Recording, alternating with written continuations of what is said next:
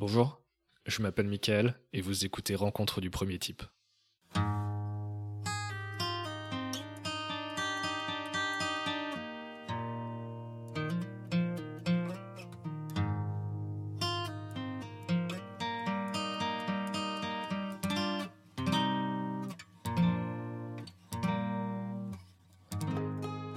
Vous avoue que c'est assez intimidant d'enregistrer le premier épisode comme ça, parce que j'ai l'habitude de streamer et de parler à des gens en direct. Et là, concrètement, même si mon, environnement de production, entre guillemets, est le même, je m'adresse à personne d'autre que moi. C'est un peu comme si je parlais à un psy, mais le psy, en fait, euh, c'est moi-même. Dans cet épisode, je vais vous parler de tout ce qui s'est passé avant que je parte au Canada.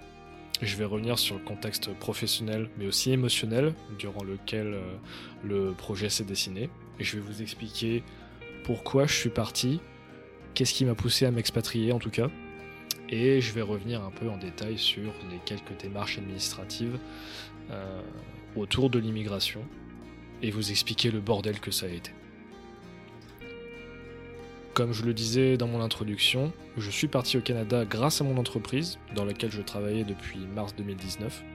C'est une société de services en informatique. Aujourd'hui, on appelle ça une ESN, entreprise de services du numérique. Le modèle économique de ces sociétés repose le plus souvent sur le placement de consultants chez des clients. C'est une sorte d'intérim pour les cadres en informatique, pour parler très grossièrement. Quand j'ai rejoint cette société, à l'époque, j'ai eu plusieurs choix qui se sont posés à moi.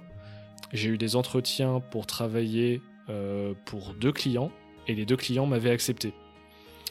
Et le client que j'ai fini par choisir m'avait directement proposé de faire de la pré-embauche, ce qu'à l'époque j'avais accepté aussi. Donc j'étais déjà engagé au moins oralement vis-à-vis de mon client. C'est-à-dire qu'au terme de ma mission, euh, j'aurais normalement dû être embauché chez eux. Euh, ce qui évidemment ne s'est euh, pas produit au final. Donc ça c'est pour le contexte euh, professionnel. Sur le plan euh, personnel, j'étais sur la fin de ma relation avec, bon, appelons-la Charlotte aux fraises, mon ex avec qui on est resté pendant 4 ans, et sur ces 4 ans on a vécu 2 ans ensemble. La relation s'est terminée au mois de juin 2019. Avec Charlotte aux fraises, donc, Aujourd'hui, on a gardé contact et on est même relativement euh, proches, même euh, très proches. Ce que euh, beaucoup de gens ne comprennent pas toujours, d'ailleurs. Mais ce que les gens ne comprennent pas non plus, c'est qu'ils n'ont pas besoin d'avoir une opinion là-dessus, même s'ils en ont le droit. Mais bon, je, m'égare. La relation, elle s'est terminée pour plein de raisons et je souhaite pas particulièrement revenir dessus avec beaucoup beaucoup de détails. Disons simplement qu'à ce moment-là, on s'est rendu compte qu'on regardait tous les deux dans des directions différentes et qu'on avait compris tous les deux qu'une sorte d'épée de Damoclès flottait au-dessus de notre relation. J'ai choisi d'en discuter avec elle et d'arrêter la relation. On s'est mis d'accord pour arrêter la relation lorsque euh, moi j'ai commencé à ressentir un état euh, de dissociation. Vous savez, peut-être c'est cet état dans lequel vous êtes lorsque vous continuez de faire des choses contre votre gré.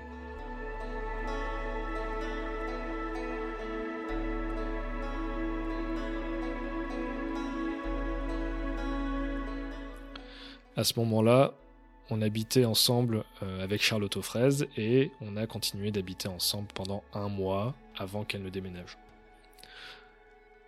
Deux semaines seulement après la rupture, mon entreprise, à, savoir mon ESN, m'a contacté par l'intermédiaire euh, d'un directeur du développement commercial en Amérique du Nord pour me proposer une mission aux États-Unis, à Houston précisément un de leurs clients dans le secteur pétrolier recherchait un consultant DevOps expérimenté.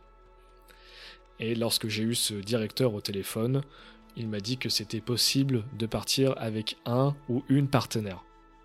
Pour moi, ça a été très compliqué à gérer comme nouvelle, parce que ça faisait un moment que j'avais très envie de quitter la France et de m'expatrier, et en même temps j'étais toujours déboussolé par la rupture euh, relativement récente avec Charlotte aux fraises. Et comme je suis quelqu'un qui a d'énormes facilités à ressentir la culpabilité, je pense que c'est probablement le, mot que vous allez entendre le plus dans ce podcast. Lorsque l'on m'a annoncé seulement deux semaines après la rupture cette proposition d'expatriation, j'ai de suite culpabilisé d'avoir cette, euh, cette énorme chance, un moyen quasi immédiat de me relancer dans la vie pour tourner la page et passer à autre chose. C'était vraiment, vraiment difficile de ne pas voir ça comme, comme une sorte de signe du, euh, du destin. Et honnêtement, je pense qu'aujourd'hui, j'y crois encore un petit peu. Mais euh, me dire que c'était possible de partir avec un ou une partenaire, ça m'a fait aussi beaucoup de mal. Parce que j'ai eu énormément de difficultés à assumer l'idée et l'envie de partir seul alors que j'étais en couple ou tout juste euh, séparé. Je l'ai vécu euh, comme si j'empêchais Charlotte Offres de profiter de cette expérience d'expatriation. Et je sais que Charlotte Offres avait déjà compris avant même qu'on me propose cette mission que je voulais partir seul.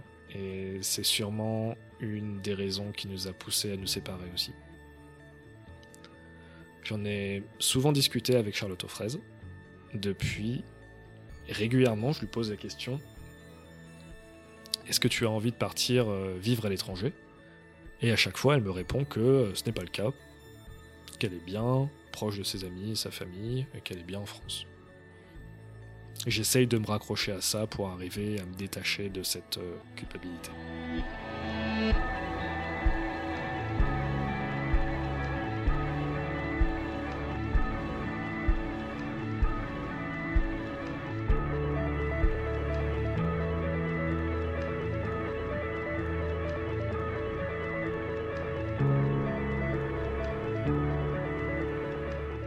Je pense que Charlotte Fraise a pris la meilleure décision en partant assez rapidement de l'appartement, ce que je n'ai pas fait avant de quitter le pays. Je me suis donc retrouvé dans un appartement dans lequel il y avait de l'histoire, euh, et ce pendant, euh, pendant trois mois. Un appartement vidé de la moitié des meubles de Charlotte Fraise, entre autres, et que j'ai dû vider moi aussi à l'approche de mon départ. Et vraiment, Vraiment, je vous déconseille cette expérience. C'est vraiment une des choses que je déteste le plus aujourd'hui, pour l'avoir vécu plusieurs fois déjà. Continuer de vivre dans un appart qui se vide, ça mine le moral et ça m'a rendu la préparation à l'expatriation encore plus dure. C'est pas la première fois que j'ai vécu cette expérience de, de fuite en avant, mais c'est la première fois que je le faisais à cette échelle. Avant, j'avais juste déménagé dans une autre ville en France, et cette fois, je quittais le pays en laissant derrière moi mes amis et ma famille. Il y a plusieurs raisons qui m'ont poussé à partir. Je veux pas me voiler la face, il y avait énormément de FOMO dans ma démarche. Euh, FOMO, F-O-M-O en anglais, ça veut dire Fear of Missing Out, la peur de manquer quelque chose, de manquer des expériences. Et dans mon cas, j'avais beaucoup d'amis autour de moi qui avaient vécu cette expérience d'expatriation, mais c'était des expériences relativement différentes, je pense, de la mienne, en tout cas dans le sens où j'ai plus vécu mon expatriation comme un déménagement à l'étranger que comme un voyage de longue durée, mais j'aurai l'occasion d'y revenir. Je vous le disais en introduction, je suis quelqu'un d'assez exigeant, et à cette époque-là, j'avais encore beaucoup d'ambition au niveau professionnel. Ambition qui m'a valu à de multiples reprises des, euh, disons, des déconvenus avec mes différentes entreprises dans lesquelles j'ai travaillé. Cela faisait trois mois que je travaillais pour mon nouveau client. Donc c'était une mission très très récente et euh, donc client français. Et lorsqu'on m'a proposé de partir à Houston, dans ma tête, comme à mon habitude à cette période, je me suis dit que c'était le next step dans ma carrière. Euh, et là, travailler dans un contexte anglophone avec une grande entreprise nord-américaine, pour moi, c'était une envie que j'avais depuis un moment. En plus, le contexte technique de cette nouvelle mission me semblait plus intéressant que celui dans lequel j'étais à ce moment-là en France. J'ai passé euh, un entretien technique en anglais, ce qui était une première pour moi, avec euh, mon futur référent ou manager, si vous préférez. Et c'est un entretien qui m'a beaucoup demandé de préparation et qui était très exigeant. Pour moi, c'était donc un gage de qualité de la mission, le fait que je puisse valider mon futur manager comme étant capable de m'apprendre beaucoup de choses au niveau technique comme au niveau du savoir-être. Ça m'a beaucoup encouragé à partir également. On va pas se mentir, lorsque je vois de la lumière quelque part, j'ai rapidement tendance à, vouloir partir et me dire que l'herbe est plus verte ailleurs. Je l'ai revécu plusieurs fois pendant ce séjour et vous comprendrez assez rapidement comment ça marche dans ma tête. Une dernière raison de partir, qui s'est présentée à moi dans les quelques mois de préparation, c'était la paranoïa et mon angoisse d'être surveillé et observé par les gens. Après la rupture avec Charlotte aux fraises, j'ai très rapidement eu envie de refaire des rencontres, mais qui n'avaient pas pour but de déboucher sur quoi que ce soit de sérieux, c'est quelque chose que j'ai aussi eu du mal à assumer parce que dans mon esprit et peut-être dans l'inconscient collectif, je sais pas trop s'il y a une sorte de délai raisonnable à respecter avant de se remettre à dater, et ce délai semble aussi changer en fonction de la durée de la relation que tu viens de terminer. Et, lorsque je dis ça, j'ai vraiment aucune idée si c'est moi qui suis en train de créer cette règle dans ma tête tout seul, ou bien si c'est vraiment quelque chose d'implicite dans la société.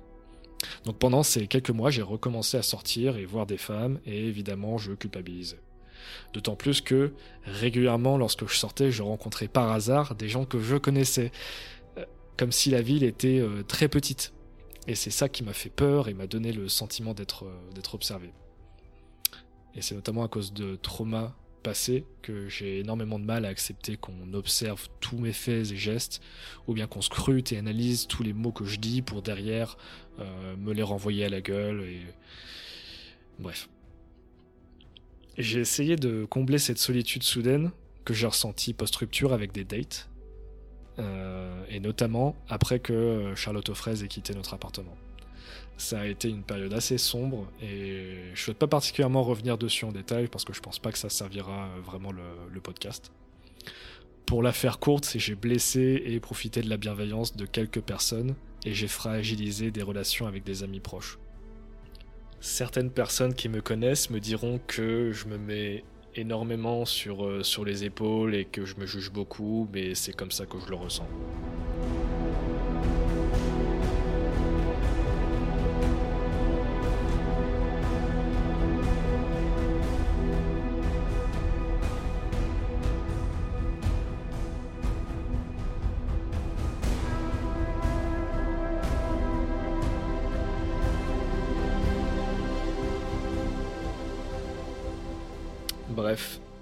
Cette situation post-rupture compliquée et le fait de ressentir énormément de solitude en vivant dans un trois pièces à moitié vide, je me suis pas mis dans les meilleures conditions pour partir sereinement de France.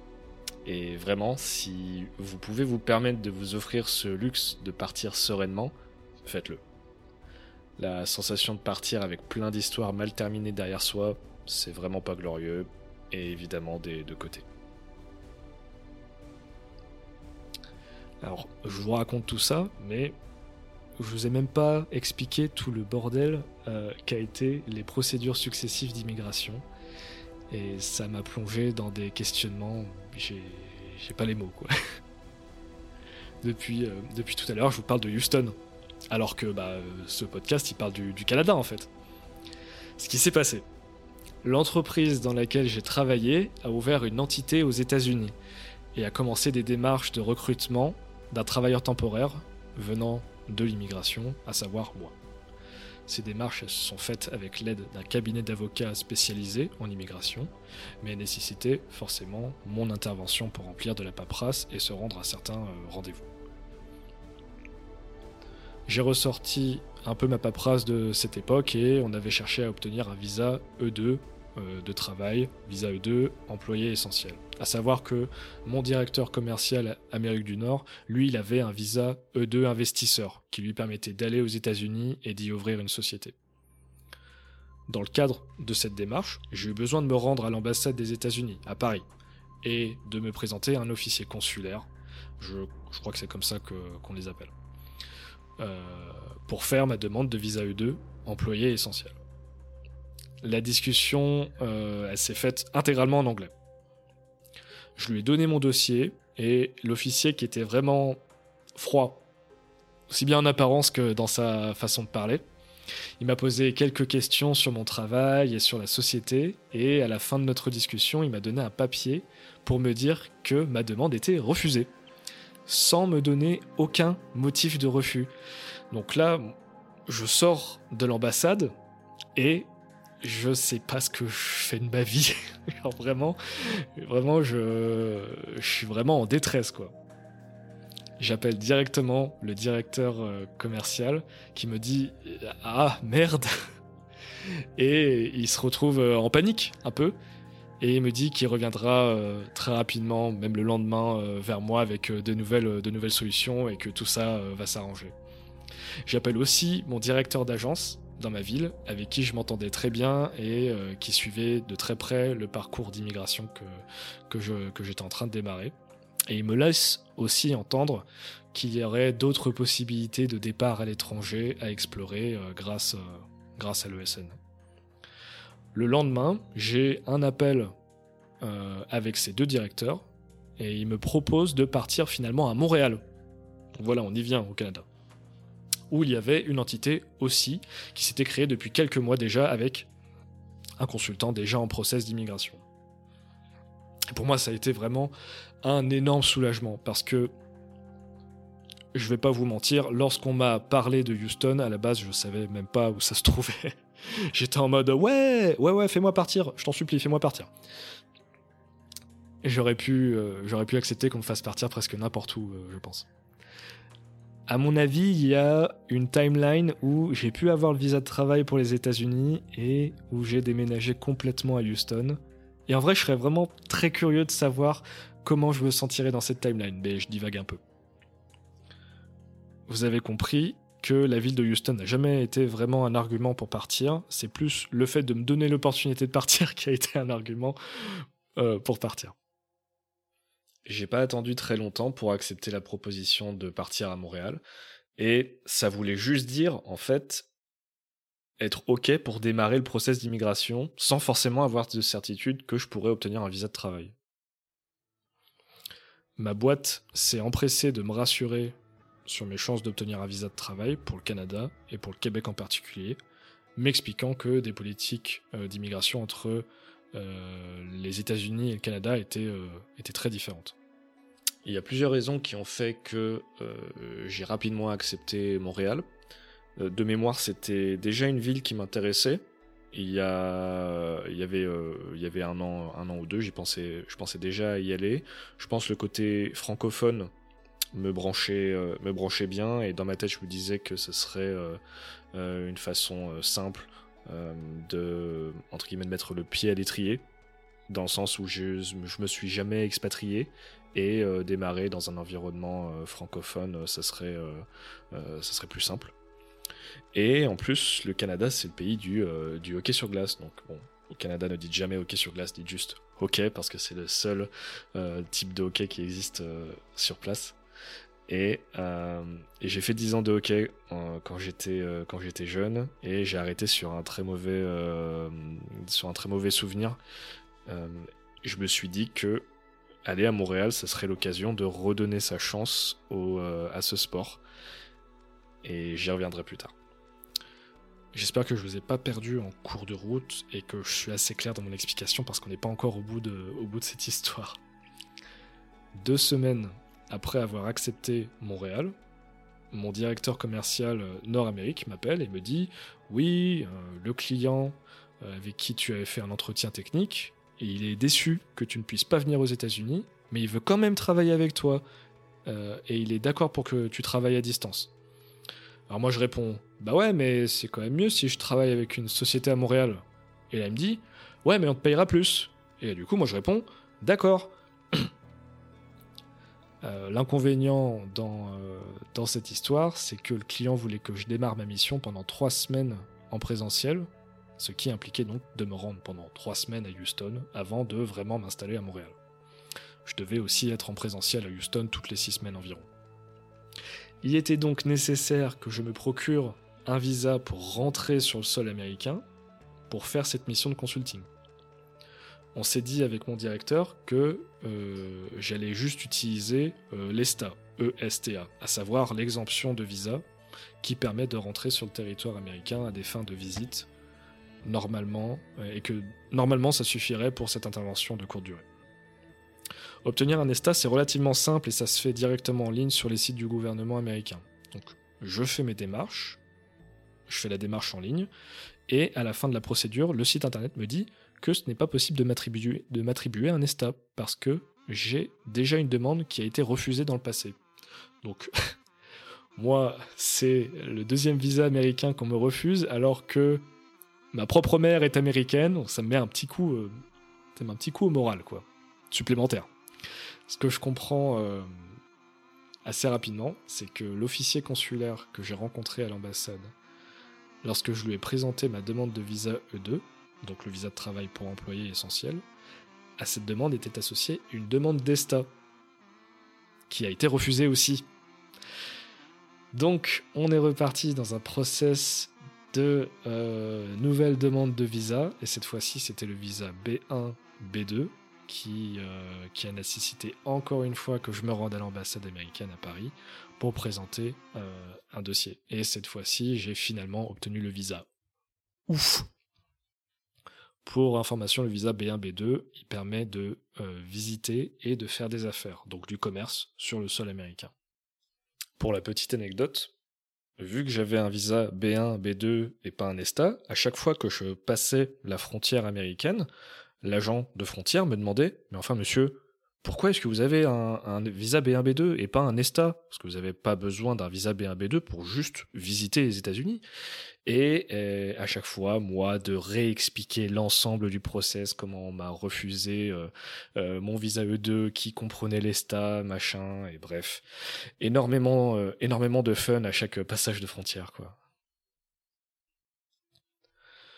Nous sommes en octobre 2019 et je dispose enfin d'un visa pour rentrer sur le sol américain et je décide de faire quand même un petit arrêt par Montréal avant, l'espace de 5 jours pour visiter la ville et rencontrer mes collègues à l'agence de Montréal. Vous noterez qu'à ce moment-là, je n'ai toujours pas de visa de travail canadien. Inutile de vous expliquer la panique qu'il y avait dans mon esprit à ce moment-là. J'ai appris assez tard que ma demande de visa canadien n'avait toujours pas été envoyée ça a été un sujet de, Discord avec mon directeur commercial, qui pendant euh, quelques semaines a jugé bon de ne pas me donner l'ensemble des détails liés à toute cette procédure d'immigration, parce qu'il pensait m'épargner, voire peut-être me protéger de détails inutiles, euh, ce qui, moi, m'a en fait stressé plus qu'autre chose.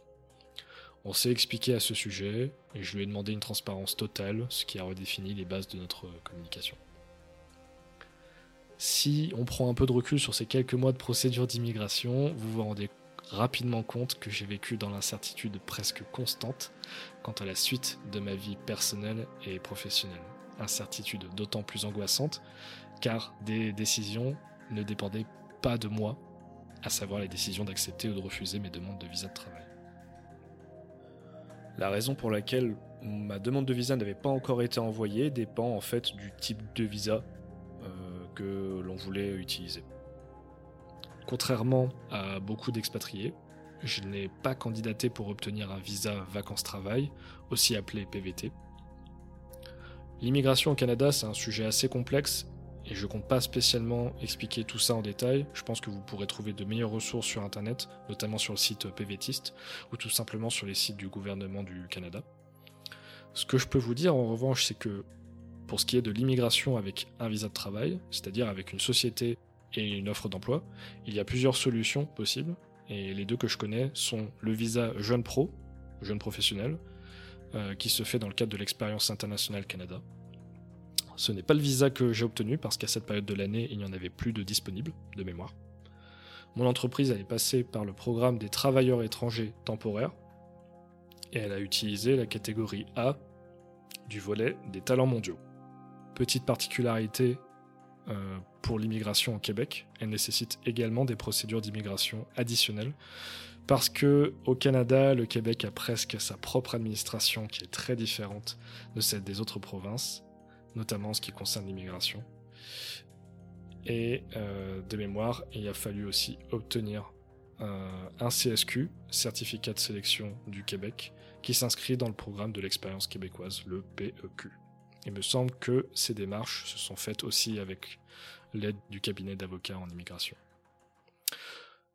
Donc, pour en revenir à la raison pour laquelle ma demande de visa de travail a été envoyée tard, c'est parce que, à cause du volet des talents mondiaux, il y a un délai minimum entre plusieurs demandes de visa de travail temporaire pour des salariés.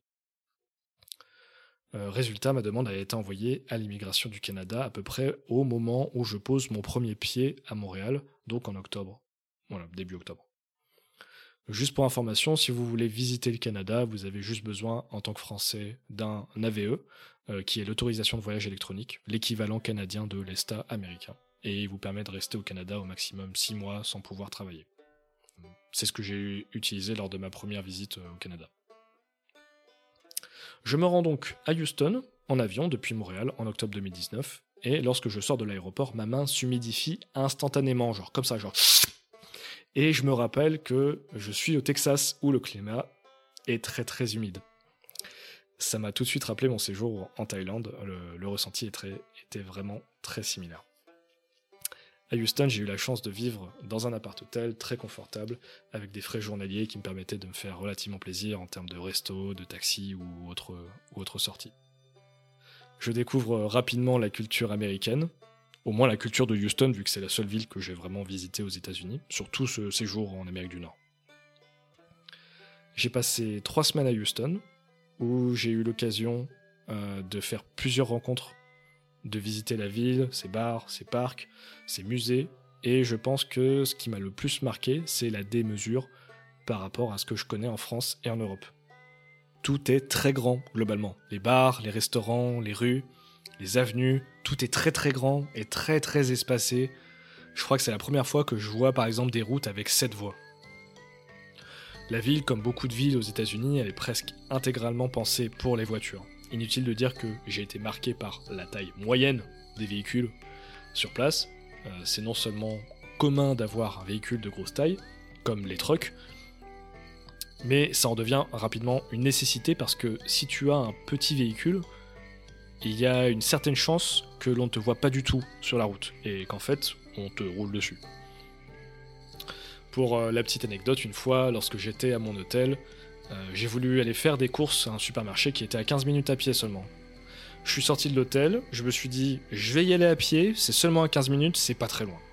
Après 5 minutes de marche, j'ai rebroussé chemin et j'ai pris un Uber parce que je me suis rendu compte que j'allais peut-être pas réussir à rester dehors avec cette humidité, et surtout parce que j'avais juste plus de trottoir sur lequel marcher.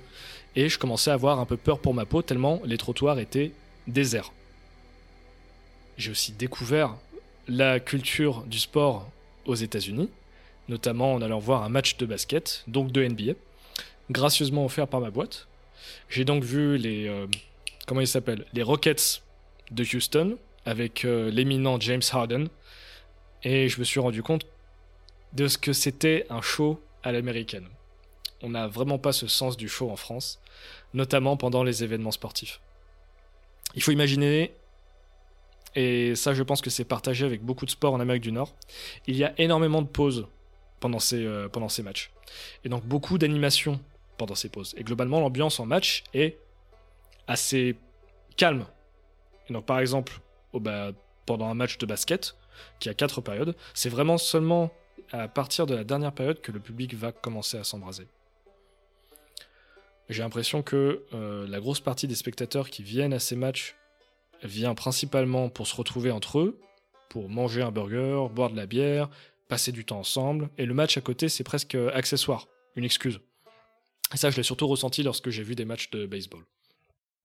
Il se trouve d'ailleurs que lorsque j'étais à Houston à ce moment-là, c'était la finale de la Coupe de baseball, la MLB. Et justement, euh, l'équipe de Houston, les Astros, ils étaient en finale. Et contrairement à ce qu'on connaît en France, les finales de ces coupes, que ce soit le baseball, le hockey, le basket ou autre, ces finales ne se jouent pas en un ou deux matchs maximum, ça se joue au meilleur des sept matchs. On comprend rapidement pourquoi ça se passe comme ça et aussi pourquoi il y a autant de matchs sur une seule semaine. C'est pour le pognon. C'est pas, euh, c'est pas l'Amérique du Nord pour rien. Je sais que c'est un peu cliché de, dire ça, mais je pense sincèrement que la culture autour du sport et du divertissement, elle est très différente entre l'Europe et euh, l'Amérique du Nord. Au cours de ces trois semaines euh, à Houston, j'ai aussi eu la chance de fêter mon premier Halloween. Euh, et en plus, bah, premier Halloween aux US, bien sûr, et en plus de ne pas le fêter tout seul. Je suis quelqu'un d'assez sociable et accessible. Et lorsque j'ai vu matchs, un des matchs de finale des Astros au, au baseball, je l'ai vu dans un bar et j'ai fait la rencontre d'une jeune femme qui m'a invité à passer Halloween avec ses amis. C'était vraiment, c'était vraiment fun. J'ai fait quelques rencontres très sympas, bien que superficielles, étant donné la courte durée de mon séjour. J'ai malgré tout euh, gardé euh, contact avec certaines personnes que j'ai pu revoir les quelques fois où je suis retourné à Houston ensuite. J'ai aussi eu l'occasion de rencontrer des expatriés français grâce à une connaissance que je me suis faite par l'intermédiaire du travail. Dans l'ensemble, à Houston, j'ai capitalisé sur des rencontres faites entre le travail et des soirées avec meetup.com. En termes de ressenti, j'ai plutôt apprécié ses premiers pas sur le continent nord-américain. Houston m'a tout de même pas mal impressionné et même agréablement surpris, en tout cas sur ce premier séjour. Je vais répéter des, lieux communs, mais les Américains sont très avenants et accueillants au premier abord, bien plus que nous, Français. Yale vous demande toujours comment ça va à la première rencontre, même dans un commerce, c'est dans les usages en fait. En apparence, nous les Français, on est vraiment plus froid au début. Petite note vis-à-vis des pourboires, évidemment, qui n'ont vraiment rien à voir avec ce que l'on connaît en France. En Amérique du Nord, le plus souvent, le service n'est pas compris dans le prix, qui sont d'ailleurs toujours affichés hors taxe. Est donc toujours attendu à l'addition de payer un pourboire entre 15 et 20% de la somme, selon la qualité du service euh, reçu. C'est marqué au fer rouge dans la culture nord-américaine, et vous pouvez être mal vu si vous ne donnez pas de pourboire. Je pense que c'est notamment dû aux salaires plus faibles dans la restauration, dans l'ensemble, qui sont compensés par ces pourboires. Je garde quand même un petit sentiment mitigé en tant qu'Européen et même Français, ayant toujours vécu dans une ville piétonne et bien desservie en transport en commun. De ce côté-là, Houston était très décevant et il m'était presque impossible de me déplacer sans taxi ou Uber. Mais j'accepte que ce soit dans la culture locale de privilégier la voiture et il faut juste s'y faire. Enfin, j'aurai l'occasion d'y revenir, mais en dehors des quelques monuments et parcs de la ville, Houston est typiquement une grande ville nord-américaine et je ne l'ai pas trouvée très très belle. L'architecture dans l'ensemble n'est pas remarquable, mais encore une fois, je vois cela du point de vue d'un Européen, donc je suis forcément biaisé. Dernière petite anecdote, j'ai moyennement apprécié être réveillé à 4h30 du matin par l'alarme incendie de l'hôtel. Je me réveille évidemment en sursaut, effrayé, et après au moins 10 minutes à scruter dans les couloirs vides de mon étage, attendant qu'un employé de l'hôtel me dise que euh, tout va bien ou quelque chose, quoi, me donne des indications. Euh, je, suis finalement sorti complètement fracasse de ma chambre, j'ai pris les escaliers de secours, je suis repassé par l'entrée de l'hôtel pour demander qu'est-ce qui se passe. On me dit gna gna gna, un gars a oublié de sortir son toast du grille-pain, blabla, vous inquiétez pas. Je me dis que j'aurais peut-être juste dû euh, appeler l'accueil, euh, ça aurait été beaucoup plus simple. Mais qui n'aime pas l'adrénaline procurée par une bonne vieille alarme d'incendie tôt le matin pour faire une petite marche en peignoir, bien sûr. Et c'est fort de cette première expérience de trois semaines sur le sol américain que je me rends finalement à Montréal par les airs, heureux d'avoir finalement reçu entre-temps les papiers nécessaires pour, attention, seulement demander la création de mon visa de travail, à l'arrivée en douane sur le territoire canadien. Mais tout cela, nous en parlerons au prochain épisode.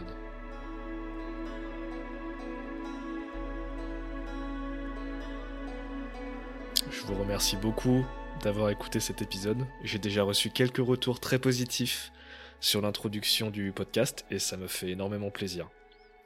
Cela dit, je vous invite cordialement à ne pas trop me brosser dans le sens du poil, car mon ego prend déjà suffisamment de place chez moi, comme beaucoup le savent, et ce n'est même pas parce que je suis un homme. Bref, je vous fais des gros gros bisous et à très bientôt.